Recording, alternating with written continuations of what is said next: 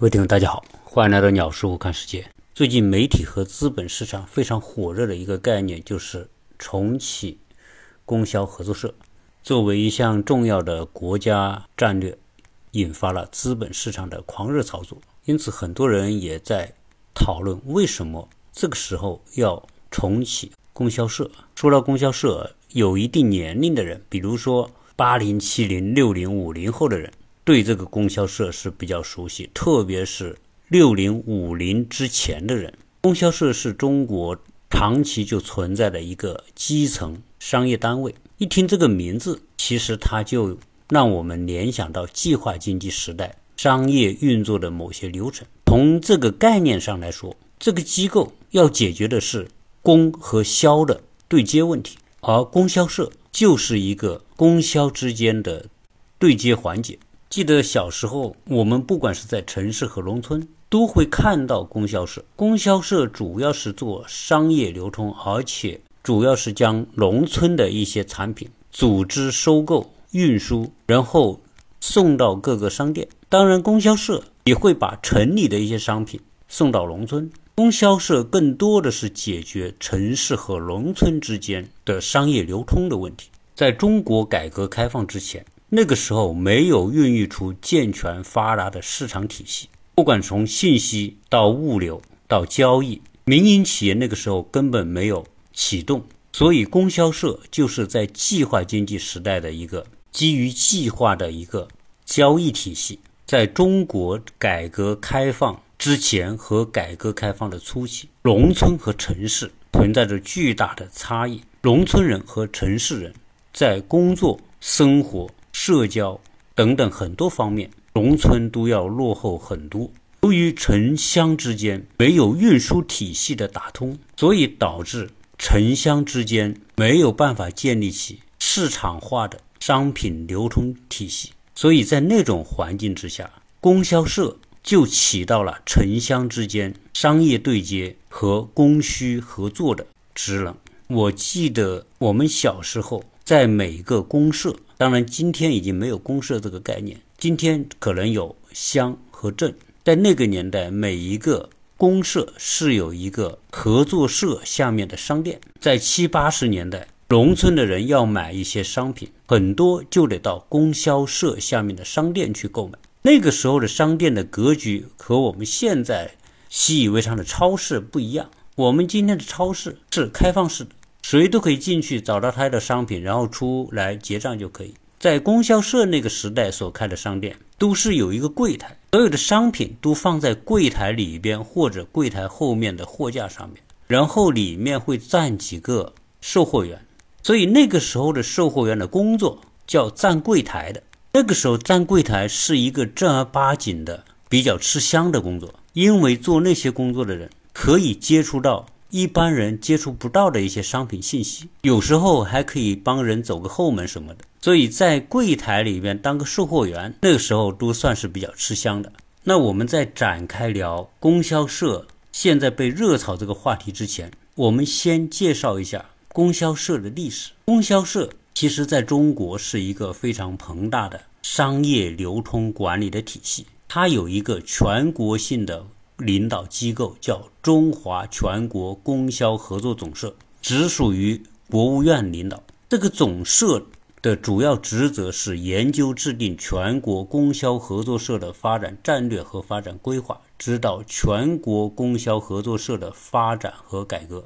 按照政府授权对重要农业生产资料、农副产品经营进行组织协调和管理。维护各级供销合作社的合法权益，协调同有关部门的关系，指导全国供销合作社的业务活动，促进城乡物资交流，宣传贯彻党中央、国务院有关农村经济工作的方针政策，代表中国合作社参与国际合作社联盟的各项活动。从这个概念当中，我们看到供销合作社的主要业务。是城乡物资交流，同时贯彻党中央、国务院关于农村经济工作的一些政策及执行。可以看得出来，供销合作总社的级别是不低的，它是正部级单位。它的管理体系除了理事会、监事会之外，下面还辖有十五个直属事业单位、十五家主管社团和中国供销集团。中国供销集团下面又管理了全资和控股子公司，一共十六家。在最近国家出台关于供销社战略之前，供销社这个概念其实是已经很被边缘化的。虽然供销合作总社存在，但其实它并没有什么存在感。在我们的日常生活当中，其实我们也很少看到供销社这个机构，也看不到供销社所办的各种商店。因为今天经过二三十年市场经济的孕育和发展，原来供销社所干的很多工作都已经被市场这只无形的手给替代掉了。因为大量的物资的交换流动都已经化成无数的各种街头小店、各种物流配送给替代掉了，所以供销社这个概念基本上都被很多人遗忘掉。甚至你要问很多年轻人，根本都不知道供销社是什么，甚至不知道有供销社这样一个机构。那么这一次从国家层面把供销社作为一个重要的战略，在股市引起发酵之后，才让人们重新去思考为什么这个时候国家要推出和扶正供销社这个体系。在此之前，我相信很多人都认为供销社就是一个阶段性的机构，要完成的是阶段性的使命，更多的是计划经济时代的一个执行国家商业计划的一个执行体系而已。其实，在建国初期，供销社已经存在，因为在一九四九年十一月份，中央就成立了中央合作事业管理局，主管全国的合作事业。在一九五零年的七月，中央合作事业管理局下面成立了中华全国合作社联合总社。那个时候，主要是统一领导和管理全国的供销、消费、信用、生产、渔业和手工业合作社。因为建国之后开始了公私合营和公有化的进程，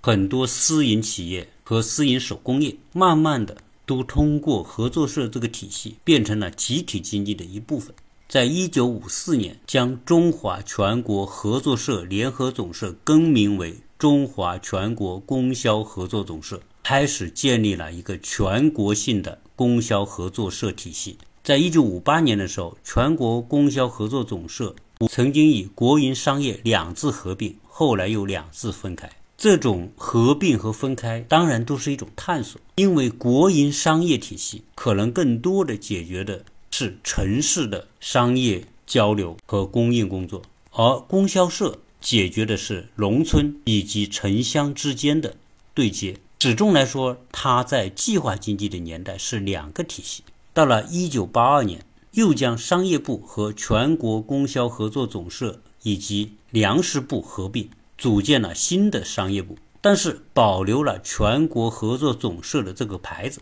也就是我们通常所说的两块牌子一套人马。中央层面机构合并，但是各省的供销合作总社的独立机构仍然保留。到了一九九五年，在中国经济改革的进程当中，国家发现供销社仍然有它存在的意义和价值，因此决定恢复成立中华全国供销合作总社。二零零六年，在国务院的要求之下，供销合作社的业务得到恢复和加强。二零零九年，国务院提出新形势下供销合作总社改革发展的目标和任务，标志着供销合作社发展和改革进入到一个新的阶段。到了二零一一年，中华全国供销合作总社初步建立了覆盖县乡村三级的经营服务网络。到二零一三年，中央一号文件提出支持供销合作社开展农产品流通，充分发挥供销合作社在农业社会化服务中的重要作用。二零一四年的中央一号文件和政府工作报告将。供销合作社综合改革试点列入中央改革办的重要工作，然后国务院批准在河北等四个省开展试点，成为十八届三中全会之后一项重要的全国性的改革试点工作。经中央同意，供销总社会同二十多个部委，启动了供销合作社综合改革的调研工作。二零一六年，中央一号文件提出要深入推进供销合作社综合改革，提升为农服务的能力，支持供销合作社创办和领办农民合作社。引导农民参与农村产业融合发展，分享产业链的收益。到二零一七年的六月份，供销合作社综合改革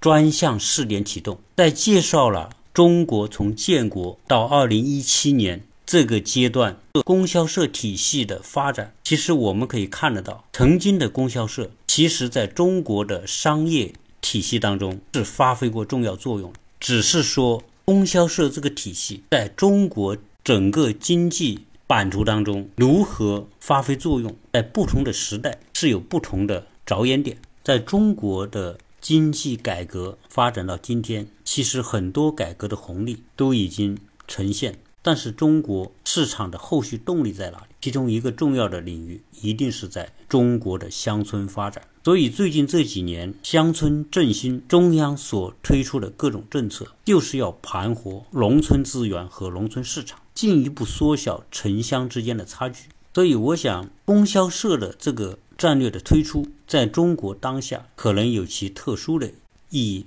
其实，在今天纵观全世界。中国是一个政府主导型的社会，因此中国的市场的推进和发展可能不完全按照资本的逻辑往前走。我们看到西方国家，包括看到美国、欧洲，最近美国的油价暴涨，老百姓的生活成本大大的加剧，导致美国社会的不满情绪加大。欧洲其实也是一样。由于天然气供应非常的紧张，导致欧洲的能源价格、电力价格那不是涨一点两点，一涨五六倍、十几倍。这种电价的上升，就会使得很多老百姓生活承受巨大压力，生活品质肯定下降。因此，你会看到欧洲大量的各种抗议示威，因为欧洲现在面临的能源问题，将西方发达国家。过去养尊处优的生活方式突然受到了挑战，因为一旦能源短缺，石油、天然气供应不够，势必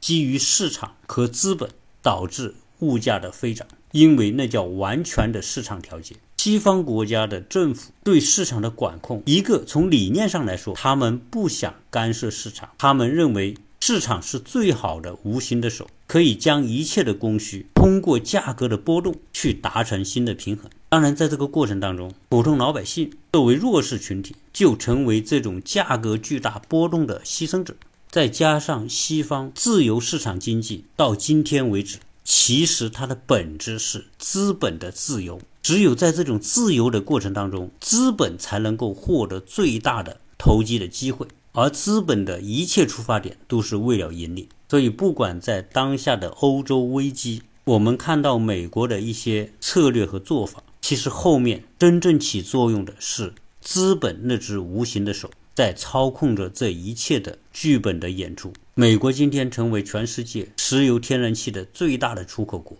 在这个时候将它的石油天然气卖到欧洲，价格涨个三五倍，这个叫暴利。所以有时候资本会人为的制造一些危机，通过这些危机制造短缺和恐慌。来拉升或者打压价格，在巨大的价格差异当中，资本是最大的赢家。那反观中国，叫做中国特色的社会主义市场经济，它的社会运行的体系就会选择有所为和有所不为。从资源的支配能力来说，西方国家政府的资源支配的能力肯定是不如中国，手中拥有巨量的资源，在一些。特殊时期或者形势发生巨大变化的时期，掌握了资源，就掌握了社会稳定的关键手段。所以今天我们在跟朋友聊的时候，朋友在讨论中问到我一个话题：你认为现在的合作社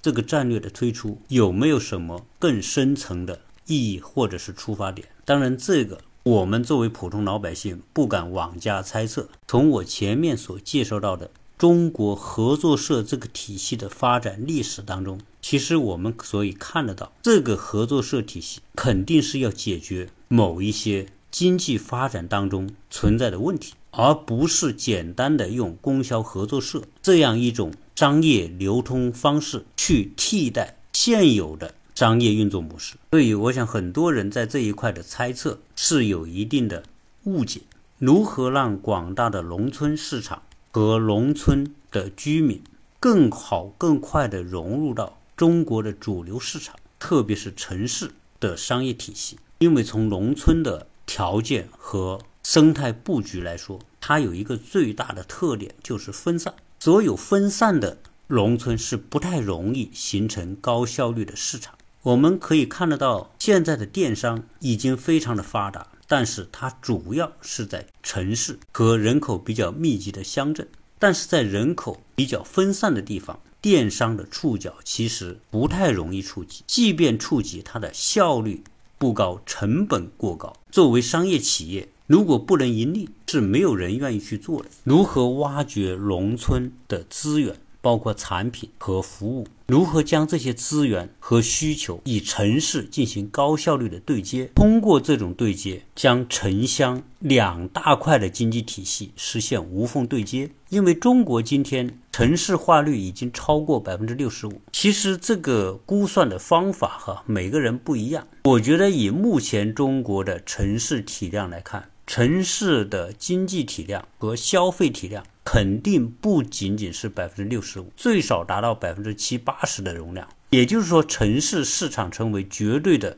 主体。但是，城市毕竟是一个面积相对小、人口密集度高的一个区域，而中国广阔的农村领域，地域大、资源多、人口少，而且加上由于这么多年的城市化的进程，很多的农村人都以各种方式。进入到城市或者融入到城市，而现在在农村的主体剩下的是那些老弱的、年龄偏大的人，因为农村的教育、医疗资源都远远不能跟城市比，所以有条件的都会进城，没有条件的基本上就是属于劳动能力、技能、知识偏弱的一个群体。所以我的感觉是，供销社体系的启动和乡村振兴，将农村资源。对接入整个巨大的城市市场，从而为中国下一步的经济成长创造条件。以我个人所从事的工作，会看到很多的人在城市的周边去做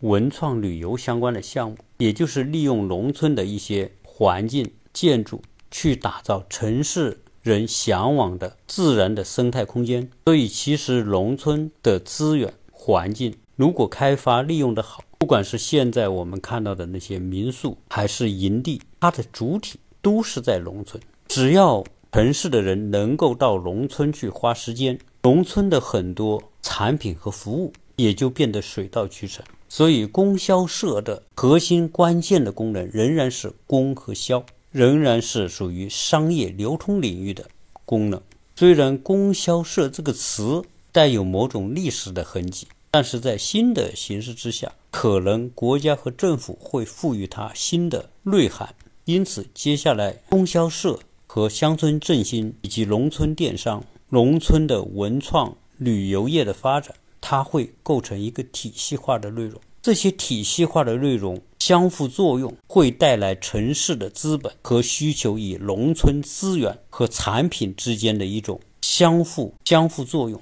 以中国巨大的农村的区域面积，一旦农村的资源通过一个高效的供销体系所对接起来之后，它会带来相当大的市场需求的可能性，甚至在这个过程当中会带来巨量的城市资本到农村去寻求发展机会。有朋友问到我，这个供销社的战略是不是和接下来几年岛屿的回归有关联？对于这个问题，我给不了。答案，因为任何这种谈论都是一种个人的猜测和想法，但是我更愿意从经济和市场推进的角度来看待今天供销社变成一个热门概念。正因为完全靠市场的调节，在农村这样一种环境当中，它的高成本、低效率的问题解决不了，民间资本对农村的投入就会有限。那现在国家动用国家的体系。资源和政策来打造一个更加强有力的以国家做后盾的城乡对接体系。这种力度，我更愿意理解为是中国农村改革和中国市场改革的一步棋。政府的行为和规划会带动更多的民间资本进入到城乡的供需环节当中。更主要的，我相信是为了提高农村发展的可持续性，将农村的很多存量的资源给予盘活，为助推中国经济的进一步发展。创造宏观和格局上的机会。今天关于供销社这个话题，作为蹭一个热点，鸟叔只是谈了我自己的一些理解，视野和角度可能都很有限，希望大家一起参与分享和讨论，也希望大家可以加鸟叔的微信幺八六零七三幺八二零零，请你在节目的最后点赞、留言和分享，谢谢大家收听。